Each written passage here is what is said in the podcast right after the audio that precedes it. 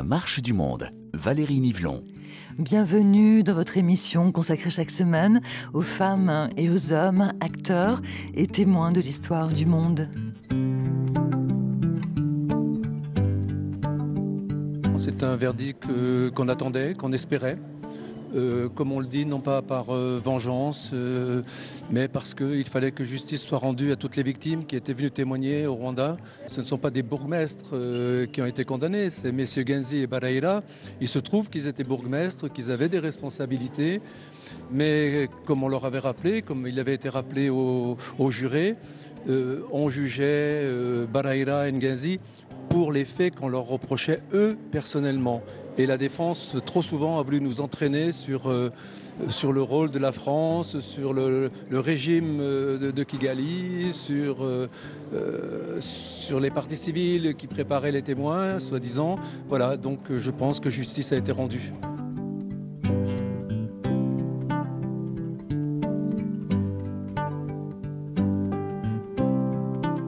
Justice a été rendue.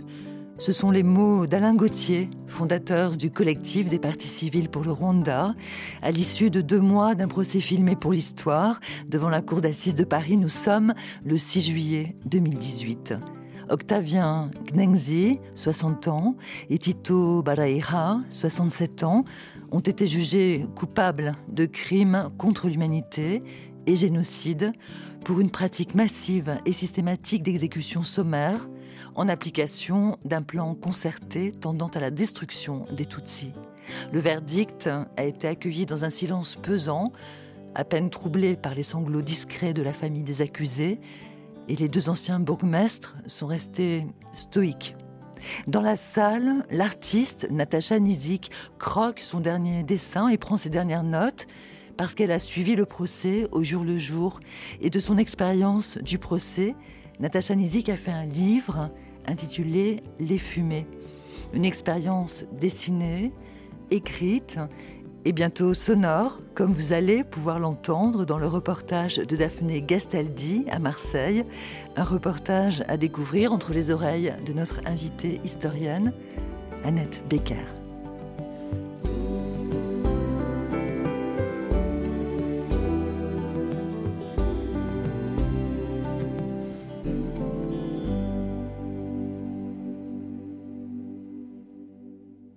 Bonjour Annette Becker. Bonjour. Et bienvenue dans la marche du monde sur RFI. Vous avez euh, une longue expérience hein, des violences extrêmes à partir de votre travail fondateur sur la Grande Guerre, la Première Guerre mondiale et les violences faites aux civils, à partir bien sûr de vos travaux sur la Shoah et à partir aussi de vos recherches sur les autres génocides du XXe siècle. Alors j'aimerais d'abord demander à l'historienne que vous êtes Comment s'inscrit l'appréhension du, génocide des Tutsis du Rwanda dans votre parcours personnel de, recherche?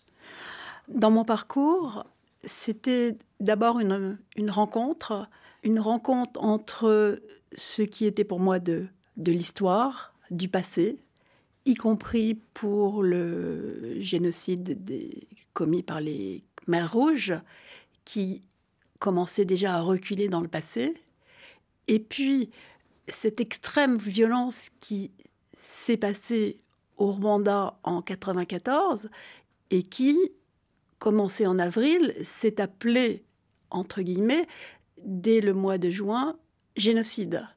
Et c'était un, un moment où je travaillais sur les violences extrêmes qui étaient ou qui n'étaient pas des génocides. Et là, tout d'un coup, arriver dans le présent, devant la télévision ou en écoutant la radio des horreurs qui étaient le fait d'une partie d'un peuple, les Hutus, qui avait décidé que les Tutsis devaient, pour paraphraser Hitler, disparaître de la Terre. Et cette disparition de la Terre de ces Tutsis, je connaissais très très mal l'histoire de cette région, pour pas dire que je la connaissais pas du tout. Et tout d'un coup, j'avais une étudiante belge, et c'était évidemment le passé colonial qui remontait, mais elle m'a dit, mais c'est si important, vous qui nous enseignez les violences extrêmes, il faut que vous vous intéressiez au génocide de Rwanda. Et c'est comme ça que je suis d'ailleurs allée avec elle l'année d'après euh, voir la, la pièce Rwanda 94 qui a été fondatrice dans la réflexion que j'ai eue sur le Rwanda, puisque c'était une pièce de théâtre, mais une pièce de théâtre où commençait à entrer en scène une victime. Et c'est la première fois, je dois dire, et c'était au théâtre, sur une scène, une représentation, où j'ai vu une Tutsi dire ce qui lui était arrivé. Et pour moi, ça a été un, déclic qui s'est jamais arrêté. Et j'ai eu la, la chance, parce que je peux dire que c'est une chance, par la suite, de pouvoir me rendre au Rwanda, beaucoup plus tard d'ailleurs, pas tout de suite. Et euh, j'y ai créé des liens qui m'ont amené jusque devant votre micro aujourd'hui. Annette Becker, euh, ce qui fait la, spécificité euh, du génocide des Tutsis du, Rwanda, un génocide donc qui se déroule pendant trois mois, avril, mai, juin 1994, un million de, Rwandais massacrés au, nom de la haine contre les Tutsis. Comment vous pourriez le définir, ce, génocide, dans, sa singularité, dans sa particularité, par rapport aux autres génocides sur lesquels vous travaillez? Je, dirais que, en fait, c'est un génocide exemplaire. On dit souvent que la Shoah est le génocide exemplaire. Et je ne suis pas sûre que ça soit vrai. Et je vais essayer d'expliquer pourquoi. Quand euh, Raphaël Lemkin a créé le concept euh, de génocide, pour lui, c'était trois choses. C'était le génocide physique, c'est-à-dire l'extermination et donc le nombre de morts. Euh, ce qui ne veut pas dire qu'il faut qu'il y ait beaucoup de morts. On peut exterminer un peuple en très petit nombre et on commet un génocide. La deuxième partie du génocide, c'est le génocide biologique. Et je crois que là, le Rwanda rentre particulièrement. Et la troisième partie, c'est les génocides culturels. Et je crois que le, le, le, Rwanda appartient aux trois, bien sûr, mais le génocide biologique me paraît particulièrement important. Le physique, on le sait, vous venez de le rappeler, sans doute un million de morts, sans doute plus. Mais pour bien voir ce qu'a été ce génocide, il faut voir le côté biologique. Le côté biologique, cela veut dire faire disparaître l'idée même biologiquement, humainement de Tutsi. Et pour cela, l'arme choisie a été l'arme du viol. Et c'est en cela que je dirais que c'est même plus profond que pour la Shoah. On a longtemps minimisé d'ailleurs le nombre de viols pendant la, Shoah. Mais l'extermination massive a été choisie, que ce soit par euh, les armes ou par euh, les chambres à gaz. Tandis que là, le choix principal a été de faire souffrir les femmes en les violant, et même si elles survivaient, beaucoup de femmes ont été d'abord violées, puis assassinées, mais même si elles survivaient, à tout jamais, elles ne pourraient plus être des femmes. Ne plus avoir d'enfants, tuer les enfants ou traumatiser les enfants, comme ça a été le cas, en violant leur mère devant eux, ça a été quelque chose qui a voulu en profondeur mettre fin à l'idée même qu'on puisse vivre comme Tutsi. Et c'est pour cela que les survivants, jusqu'à aujourd'hui, sont tellement traumatisés. Et puis le troisième aspect, le génocide culturel, eh bien, c'est très difficile au Rwanda, puisque Hutu et Tutsi viennent de la même culture. Et ils ont la même religion, massivement. Ils sont catholiques, tous. Mais de par les persécutions qui ont commencé avant le génocide, une trentaine d'années avant le génocide, eh bien, on a formé une sous-culture qu'il fallait détruire. Et le Hutu Power l'a fait de toutes les façons. Et une des façons revient au génocide biologique, en particulier en disant que les femmes Tutsis sont des enjôleuses, qu'elles sont plus grandes, qu'elles sont plus belles que les femmes Hutus. Il suffit de se promener aujourd'hui au Rwanda pour voir que c'est totalement faux. Mais la culture du meurtre, la culture de l'impunité, s'est construite là-dessus. Et donc on a construit une différence, de la même façon que d'un point de vue religieux, ils étaient tous catholiques. Eh bien, bien évidemment, les Tutsis étaient devenus les armes du diable. Une culture, euh, je dirais, diabolique, s'est emparée des Hutus, mais ils l'ont transféré, le miroir qu'il y a dans tous les génocides, sur les Tutsis. Et donc vous voyez, entre le meurtre direct, le viol et toutes sortes de, de, tortures physiques et psychologiques commises sur les femmes et sur les enfants, et cette inversion de toute culture, le fait que des catholiques n'étaient plus catholiques, que des femmes n'étaient plus des femmes, euh, que des enfants n'étaient plus des enfants, ils n'avaient pas le droit d'aller à l'école, eh bien, on obtient, je dirais, le génocide parfait. Je l'ai dit, Annette Becker, vous avez euh, beaucoup travaillé hein, sur, les, sur les violences euh, extrêmes et, l'étude de ces différents génocides vous, permet aussi euh, d'aller très très loin dans, dans l'analyse historique de ce qui s'est passé. Et hum, dans l'étude de la Shoah que vous avez mentionnée, vous avez rencontré aussi euh, des artistes, hein, puisque vous l'avez cité dès l'ouverture de cette émission, la représentation des génocides euh, nous les donne aussi à voir, nous les donne aussi à les comprendre.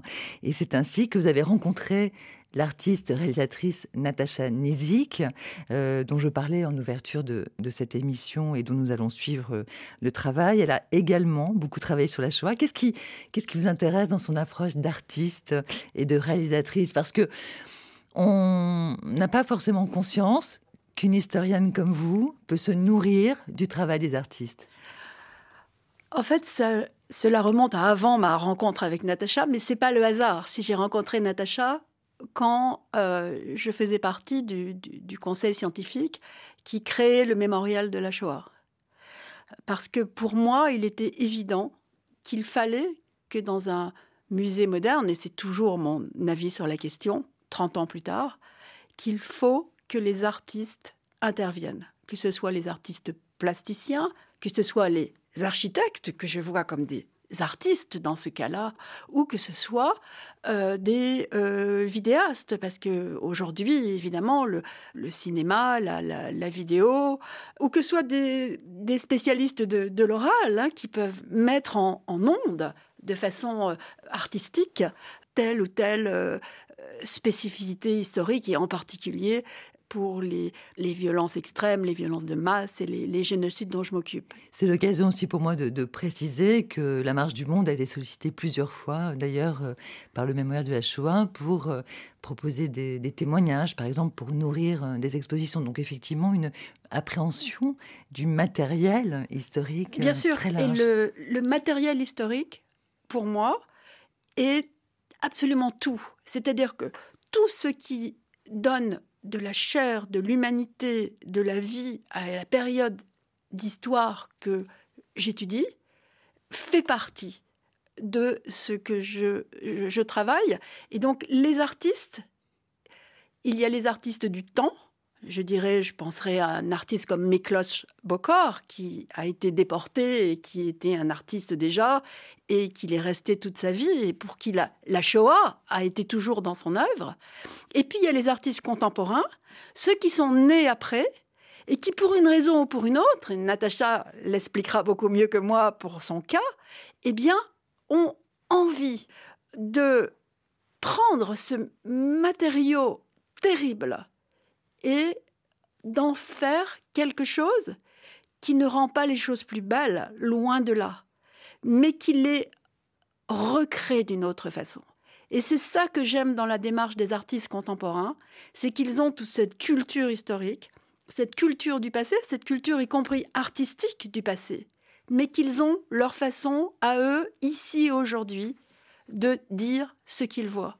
Et j'ai un une admiration sans borne pour ces artistes et Natacha en fait partie.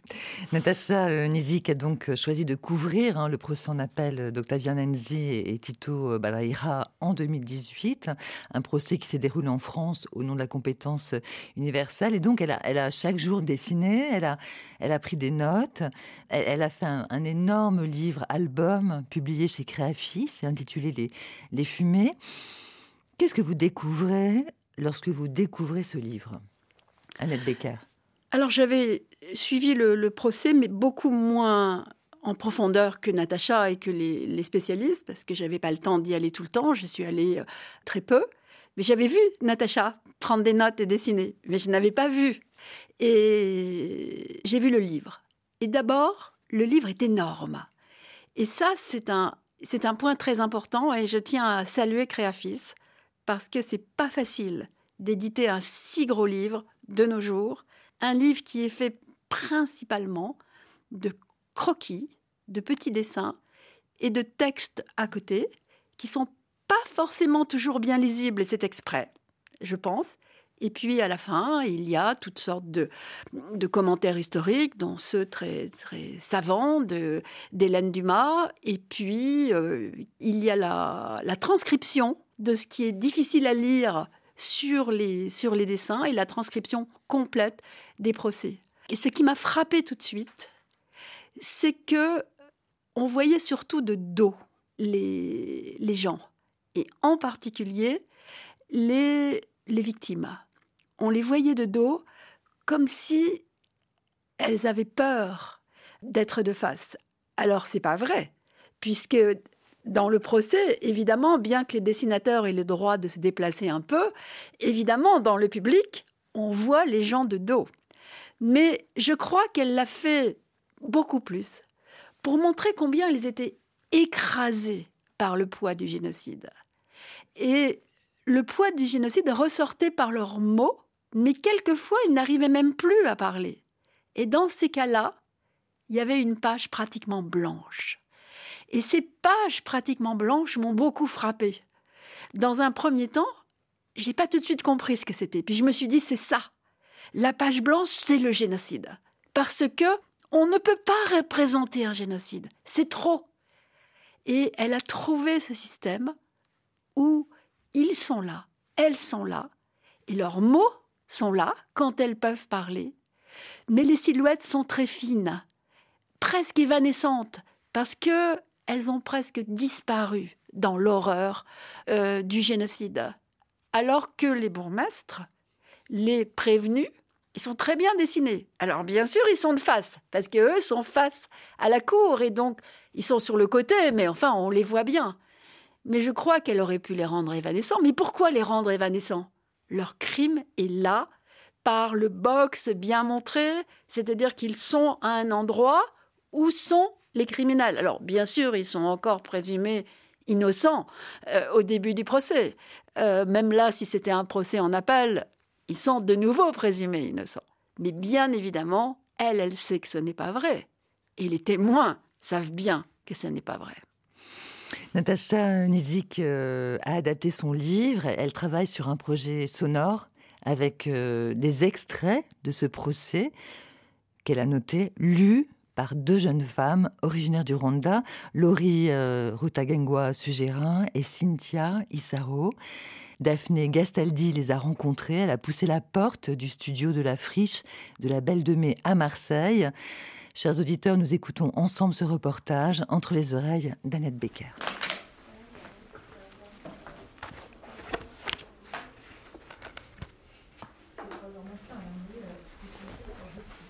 Je mets la bonnette là, mais ça te gêne pas pour lire, ça va Ah oui, Faut essayer de tout le temps être dans l'axe du micro, mais en même temps que tu puisses être sur ton texte. Hein. C'est ça le. Ça va mieux avec une bonnette Ah oui. Alors vas-y, refais une ou deux phrases, s'il te plaît, comme ça je peux écouter. Ok. Ah oui, voilà. Là, tu me regardais, donc j'entendais plus, mais. Ah oui, voilà, faut vraiment être dans l'axe du micro. Et Natacha, s'il te plaît. Monsieur Genzi, vous allez me donner votre emploi du temps à partir du 7 avril. Ouais, alors je vais te remettre un peu dans l'axe. On peut en faire une là maintenant. On, s'est dit que peut-être que là on fait, on fait l'intégralité Ouais, tout à fait. On essaie de se lancer Complètement. Bah c'était un peu. Ouais, ouais. Ah, Tout à fait. De toute manière, moi je mets des marqueurs. Je note les moments de, de reprise. Donc pensez bien au souffle, à cette histoire de rythme et puis au jeu, quoi. Je vous dis de partir. Ça tourne. Bonjour, euh, je suis Natacha Nizik. Nous sommes à Marseille pour l'enregistrement du livre euh, Les Fumées, au studio Euphonia, euh, pour travailler sur, sur ce texte qui est très dense, qui est assez difficile à, à entendre même et à travailler dans tous les sens du terme. Dans une certaine mesure, s'il s'agit quand même de représenter l'irreprésentable ou l'inimaginable ou se retrouver à une frontière de quelque chose qui nous dépasse. Donc lorsque j'ai appris que qu'il y avait ce procès. Je savais qu'Hélène Dumas y serait, enfin y assisterait en tant qu'historienne, ainsi que d'autres personnes que je connaissais. Donc je me, je me disais, j'aurais des interlocuteurs, je ne serais pas seule au milieu de cette assemblée et de ce récit. Ce procès a eu lieu de mai à juillet 2018. Combien de temps vous avez passé sur les bancs, dans le dans l'audience, dans le public, à dessiner, à noter? Alors je ne pouvais pas tous les jours être présente, mais je suis vraiment venue euh, presque tous les jours pendant trois mois.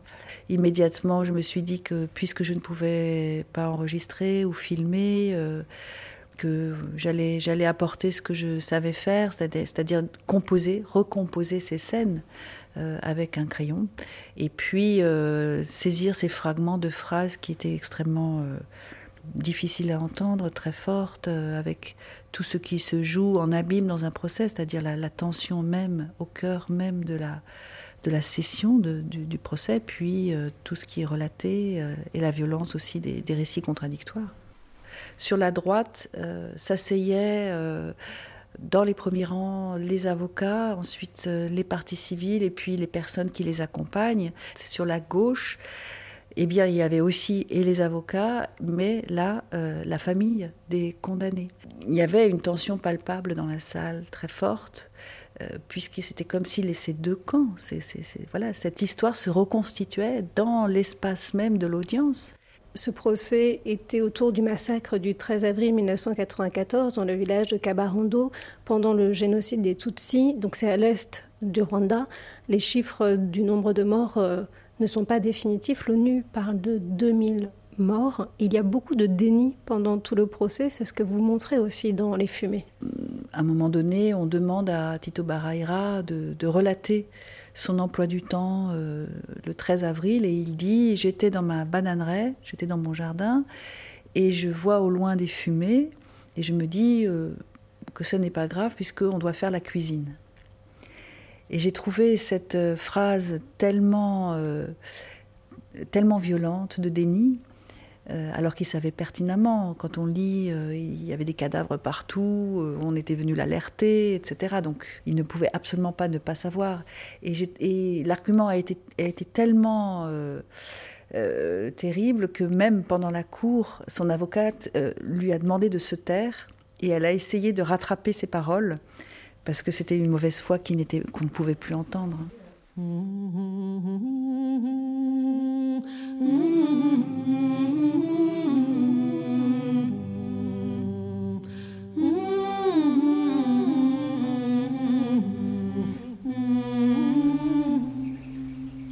Respire. Reprends, ton souffle et même au milieu du texte, quand il y a la transition entre les deux feuilles, tu respires, tu bouges les feuilles et tu relances. Comme ça, tu... ça permet de faire les deux. Est-ce qu'on vous a dit qu'on allait vous tuer On l'avait compris. Genzi se conduit-il comme un chef ou comme quelqu'un qui subit la pression des militaires C'est lui qui les dirige. Genzi se moquait des réfugiés de l'Église en les traitant de lâches. Je l'affirme. Allez, on reprend. Alors, je m'appelle Isaro Cynthia, j'ai 22 ans et euh, je suis étudiante à Lyon 2. Pour ce projet, vous lisez la parole des témoins qui étaient au procès de deux génocidaires du Rwanda jugés à la réclusion à perpétuité en 2018 en France. Qu'est-ce que ça vous fait de porter la parole de ces témoins? Alors, j'ai pas vraiment vécu les génocides, c'est plutôt mes parents. À l'époque, euh, mon père était dans le pays et ma mère faisait partie des gens qui avaient été exilés à cause des, des atrocités, des violences que, que sa famille a vécues.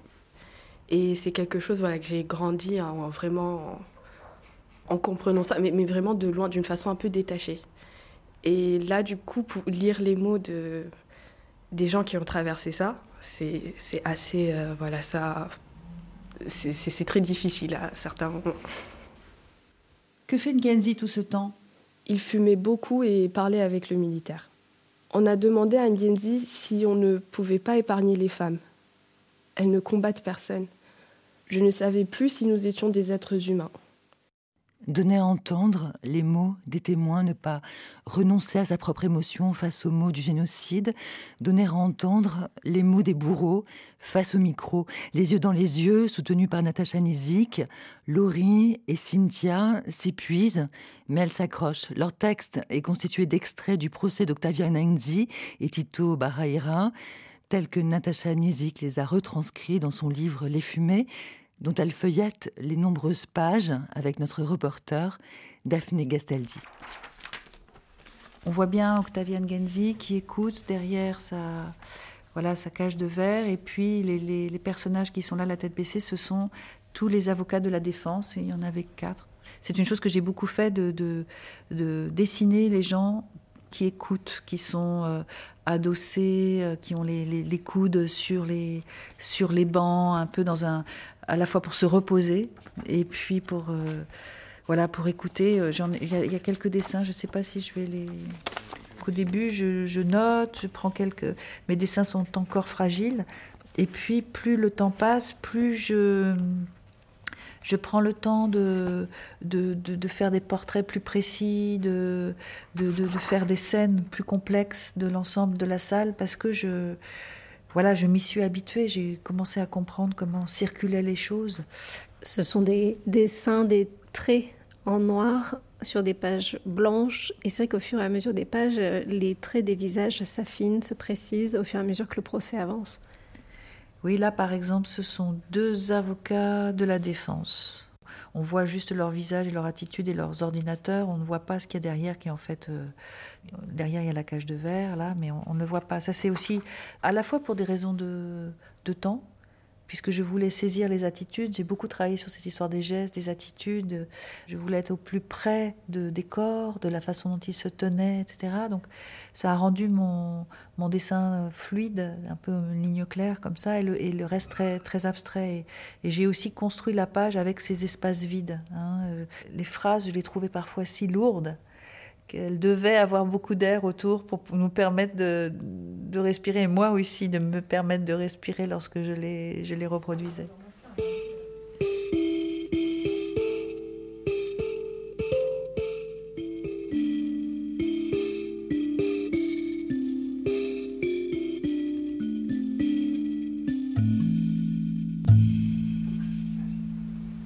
Témoin, M. Paul Girabanzi. Le 8 avril secteur de Roubira. À ce moment-là, les massacres ont commencé. Il est venu avec quatre voitures, nous a fait monter dans les voitures et nous a amenés. Il nous disait que ces gens avaient été tués par des militaires. Nous sommes restés, occupés à enterrer les gens de l'église. On peut se réécouter pour voir Hein Natacha Nizik, il y a des phrases, euh, des dessins aussi dans votre ouvrage qui vous hantent. Euh, j'ai cette phrase en tête depuis le début de votre enregistrement. Je n'avais pas les moyens d'arrêter les chiens enragés. C'est un témoin qui raconte ça. Un autre qui dit C'était comme tuer une chèvre. Ça a été très dur. Cette phrase, c'était comme tuer des chèvres. Euh, Cynthia Lali. Elle m'en a parlé après la performance. Elle est non, avant, quand on, quand on a fait ce long, long travail de, pour apprivoiser cette, cette langue et l'horreur de ces textes, euh, elle n'arrivait pas à la lire. Euh, elle était extrêmement, extrêmement euh, voilà, choquée. Alors vas-y, refais une ou deux phrases, s'il te plaît, comme ça je peux écouter. Si Genzi vous avait dit d'arrêter alors que la radio aurait dit de continuer, auriez-vous arrêté? L'auriez-vous fait Monsieur Paul Girabanzi? Oui, on aurait arrêté. Ça a été une leçon pour nous. Ce qui nous a fait de la peine, c'est que nous avons enterré des gens. Nous les avons achevés. À cette époque, non, c'était comme tuer une chèvre. Est-ce qu'il y a un tabou dans votre famille ou est-ce que vous arrivez à en parler aujourd'hui au bout de la troisième génération? Maintenant, c'est beaucoup plus facile d'en parler. Enfin, je, n'imagine même pas ce que mes parents ont dû vivre. C'est des situations où on n'arrive même pas à se, à se mettre à leur place. Mais euh, ce, qui, ce que je trouve incroyable, c'est que mon gouvernement a mis en place, alors chaque avril, euh, pendant la période de commémoration, c'est vraiment, en fait, c'est le mois où le pays s'arrête complètement. On commémore et on se rappelle et on raconte des histoires on parle de ce qui s'est passé pour ne jamais oublier en fait les gens qui voilà qu'on a perdus et euh, donner une opportunité en fait aux gens qui ont traversé tout ça de, s'exprimer euh, et, voilà et partager les douleurs qui sont. En fait, après c'est voulu organiser une protection de la population. Merci. Dans le studio d'enregistrement à Marseille, Natacha Nizik entend peu à peu son projet sonore prendre forme. Si l'artiste assume les mots des professionnels de la justice pendant le procès, Laurie et Cynthia lisent les textes des génocidaires et des témoins. Une proposition sonore dont l'artiste a eu très vite l'intuition en remplissant ses carnets de croquis pendant le procès en 2018 ça s'est venu aussi assez vite. Donc il y a eu le, il y avait ces, cinq carnets de dessin, donc euh, ces voix revenaient. Hein, ces, phrases, ces voix que j'ai entendues euh, sont, sont, oui, sont, sont, une forme d'obsession. Euh, et j'avais vraiment envie de les entendre à nouveau, non, non pas de revivre ce procès, mais de leur donner une espèce de puissance, de sorte qu'elles puissent qu'elle puisse aller ailleurs, qu'elle puisse aller vers l'avenir, qu'elle se transforme. Et euh, assez vite, euh, j'ai eu l'idée que ces voix euh, devaient être incarnées par des gens, des jeunes personnes d'une nouvelle génération qui n'auraient pas vécu le génocide et, de leur donner les moyens aussi de, ben voilà, de continuer, de, construire cette, cette nouvelle société, d'avoir le, bagage pour vivre au mieux euh, voilà, leur, avenir avec cet héritage. Euh, Laurie Sugira est la petite fille adoptive d'Annette Becker. Elle l'a rencontrée au Rwanda euh, lors de ses nombreux, nombreux voyages. C'est la fille d'Emilienne avec qui elle a beaucoup travaillé, qui est une rescapée, qui a beaucoup travaillé sur, le, sur les femmes, le sort des femmes qui ont, qui ont subi des violences extrêmes pendant, pendant ce génocide. On repart, c'est bon pour vous? Ok, on reprend à zéro, d'accord? Ok. C'est bon. Que fait Ngenzi tout ce temps? Il se tenait debout avec le militaire. Il fumait beaucoup et parlait avec le militaire. Les hommes avaient le vertige. Ils avaient beaucoup faim. Certains se livraient, d'autres tombaient par terre on a demandé à Ngenzi si on ne pouvait pas épargner les femmes. Elles ne combattent personne. Je ne savais plus si nous étions des êtres humains. Ils ont dit Levez-vous. Qui? Ngenzi est un militaire. Ils ont fait monter toutes ces personnes dans le véhicule? On nous a mis dans la voiture. Si la voiture ne contenait pas assez, il fallait prendre celle de Umutesi. Nous étions nombreux, plus de trente, les enfants blessés. L'enregistrement est terminé. On se retrouve en dehors du studio avec Laurie Sugira. J'ai 21 ans. Je viens du Rwanda, euh, d'un village qui s'appelle Muranga. C'est dans le sud du pays. Je suis en études de chimie à Lyon 1, la Doua. Depuis quelques heures, vous êtes dans ce studio de création sonore, Euphonia, debout, face à un micro, et vous lisez le texte des génocidaires qui ont été condamnés en 2018. Qu'est-ce que ça vous fait de lire leurs mots? En tant que fille de survivante, c'est un peu dur de lire euh, la partie des personnes qui ont commis ce crime, mais je pense que savoir cette partie de leur histoire aussi euh, me permet un peu de comprendre ce qu'ils traversaient aussi euh, et comment ils voient ce qui s'est passé, s'ils voient que c'est vraiment un crime qu'ils ont commis ou c'est juste qu'ils nient euh, toute existence de leur euh, implication dans, le, dans, dans, la guerre. Par exemple, là, je, à la fin du texte, je lis euh, les, les, deux bourreaux qui, qui se justifient devant, enfin, devant la présidente de la cour.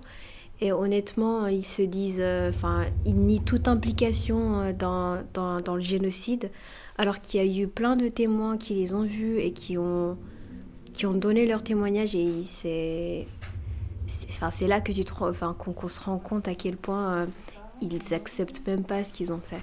Est-ce que vous, vous sentez une responsabilité de parler du génocide des Tutsis? Oui, oui, oui, je sens une responsabilité à parler de ça parce que si euh, nous, euh, la troisième génération, on n'en parle pas, euh, qui va le faire? Et en fait, on doit continuer d'en parler de l'histoire si on veut que ça se reproduise plus jamais en soi.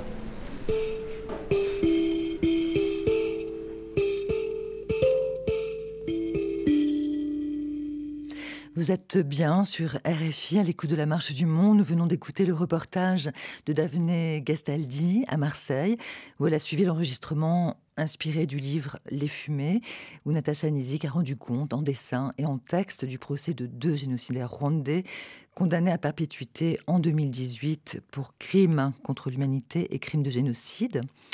Annette Becker, qu'est-ce que vous avez ressenti à l'écoute de, de ce reportage? C'est incroyable combien rien que la parole des, trois, euh, Natacha et puis les deux, les deux jeunes rwandaises, et euh, le texte qu'elles qu'elle lisent, immédiatement fait rentrer dans le génocide. Ça, ça, ça a une force incroyable.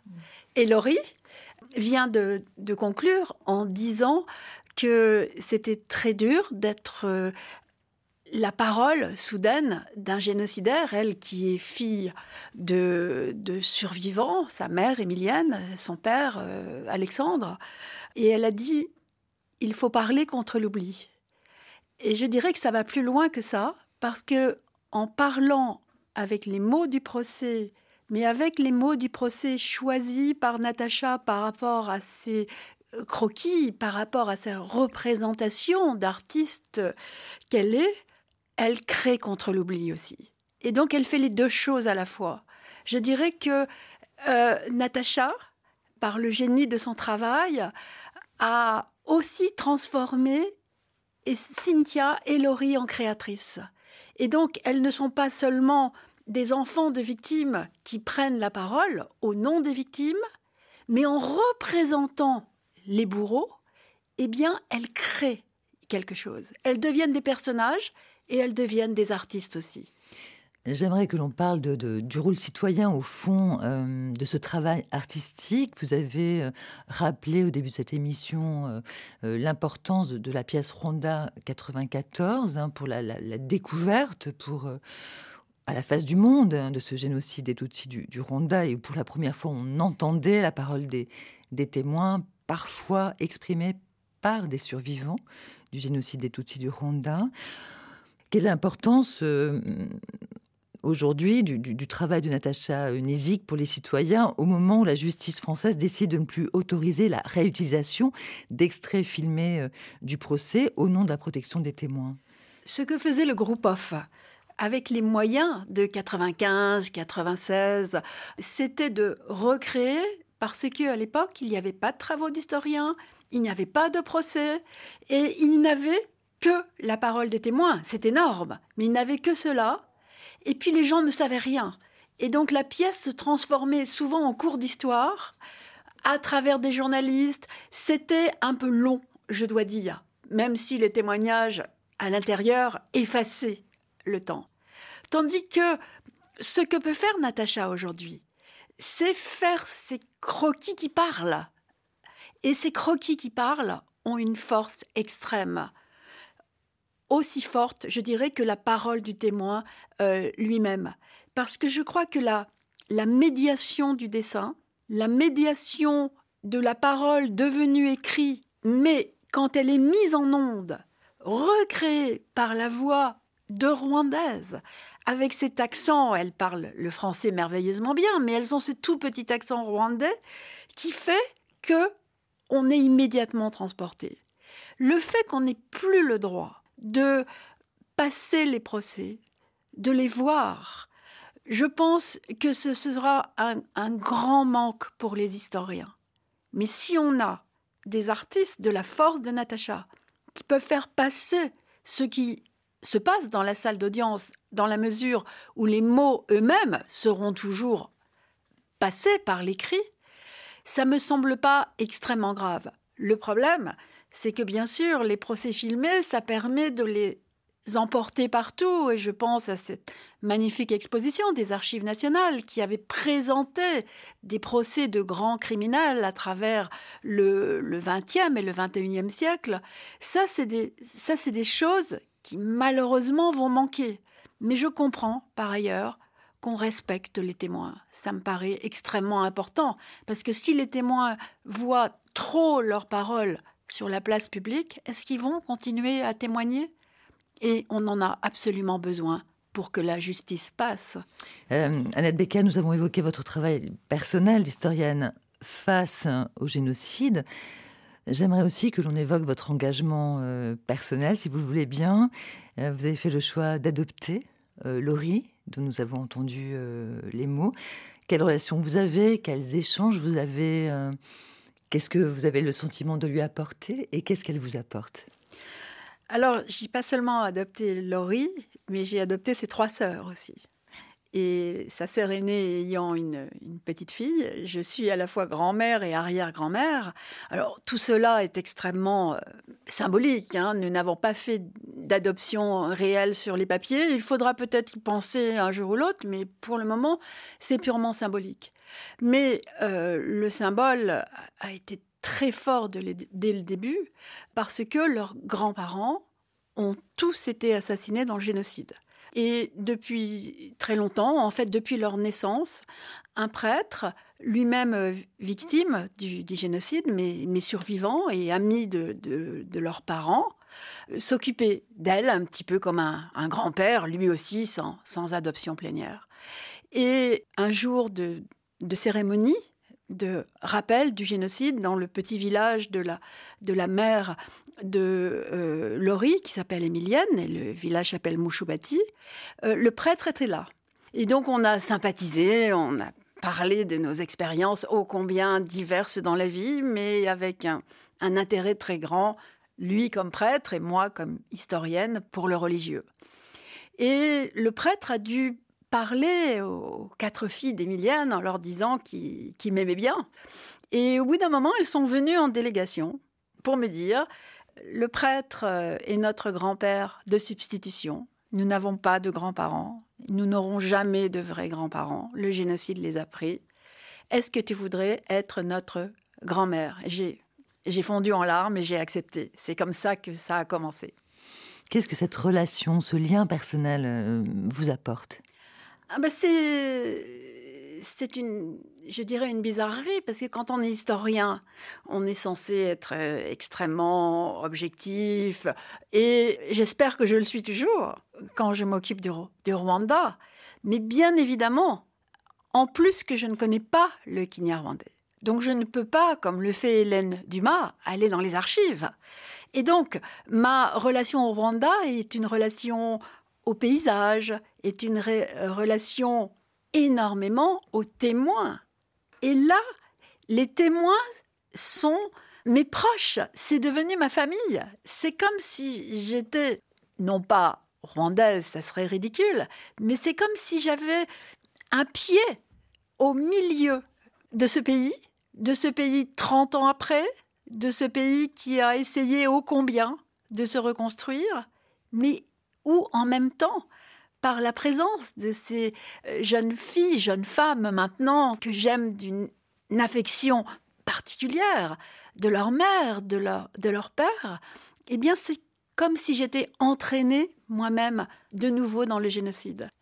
Et enfin, 30 euh, ans après, comment, Annette Becker, envisagez-vous euh, la suite de votre travail sur le, génocide des Tutsis du Rwanda?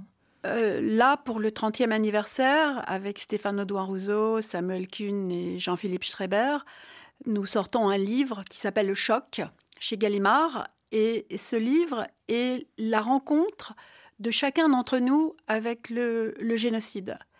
Il y a une trentaine d'auteurs. Et pour ma part, j'ai écrit un texte qui s'appelle Face aux morts et aux survivants et aux mortes et aux survivantes. Et j'ai essayé de représenter ce que ça voulait dire de vivre avec le traumatisme et de le vivre en particulier quand on a été victime de prêtres. Ce qui est arrivé, on le sait très souvent, parce qu'une partie du, génocide, les Tutsis croyaient se réfugier dans les églises.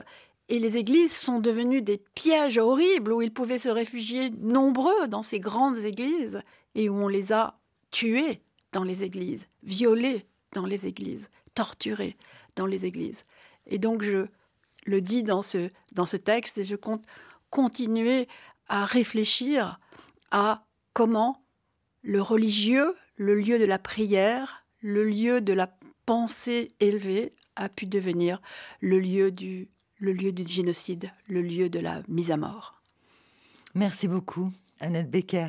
Vos livres sont à retrouver sur la page de la Marche du Monde sur RFI.fr et je précise que Natacha Nizik poursuivra son travail de création et de transmission de l'histoire en se rendant au Rwanda lors des commémorations des 30 ans du génocide au mois d'avril pour une première représentation de son œuvre Les Fumées en 2024. Son projet a reçu le soutien de la Fondation de la mémoire de la Shoah et du Centre national des arts plastiques. Au-dessus de ces collines s'élève ma voix à jamais Ô mon petit pays, au Rwanda bien-aimé, un million de gouttes d'eau qui tombent de terre en ciel, un million de nos tombes en trombes torrentielles, de nos fosses profondes à nos points culminants.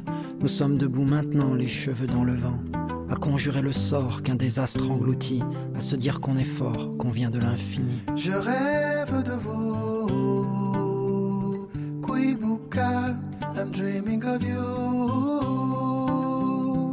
Kuibuka, je rêve de vous. I'm dreaming of you. Kuibuka.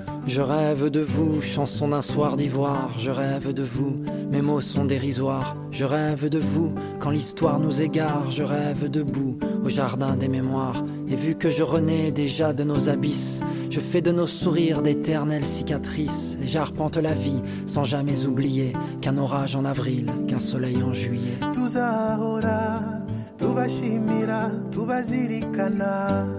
Tubibuka mu bihe byiza twagiranye.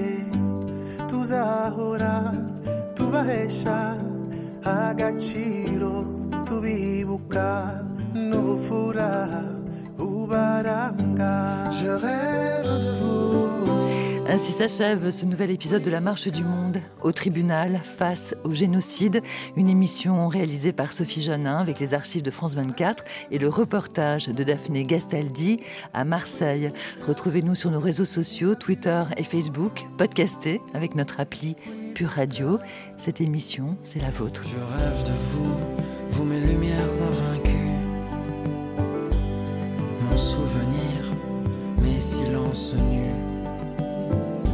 Je rêve de vous, dissipe les ténèbres. Je n'oublie pas, je m'habille.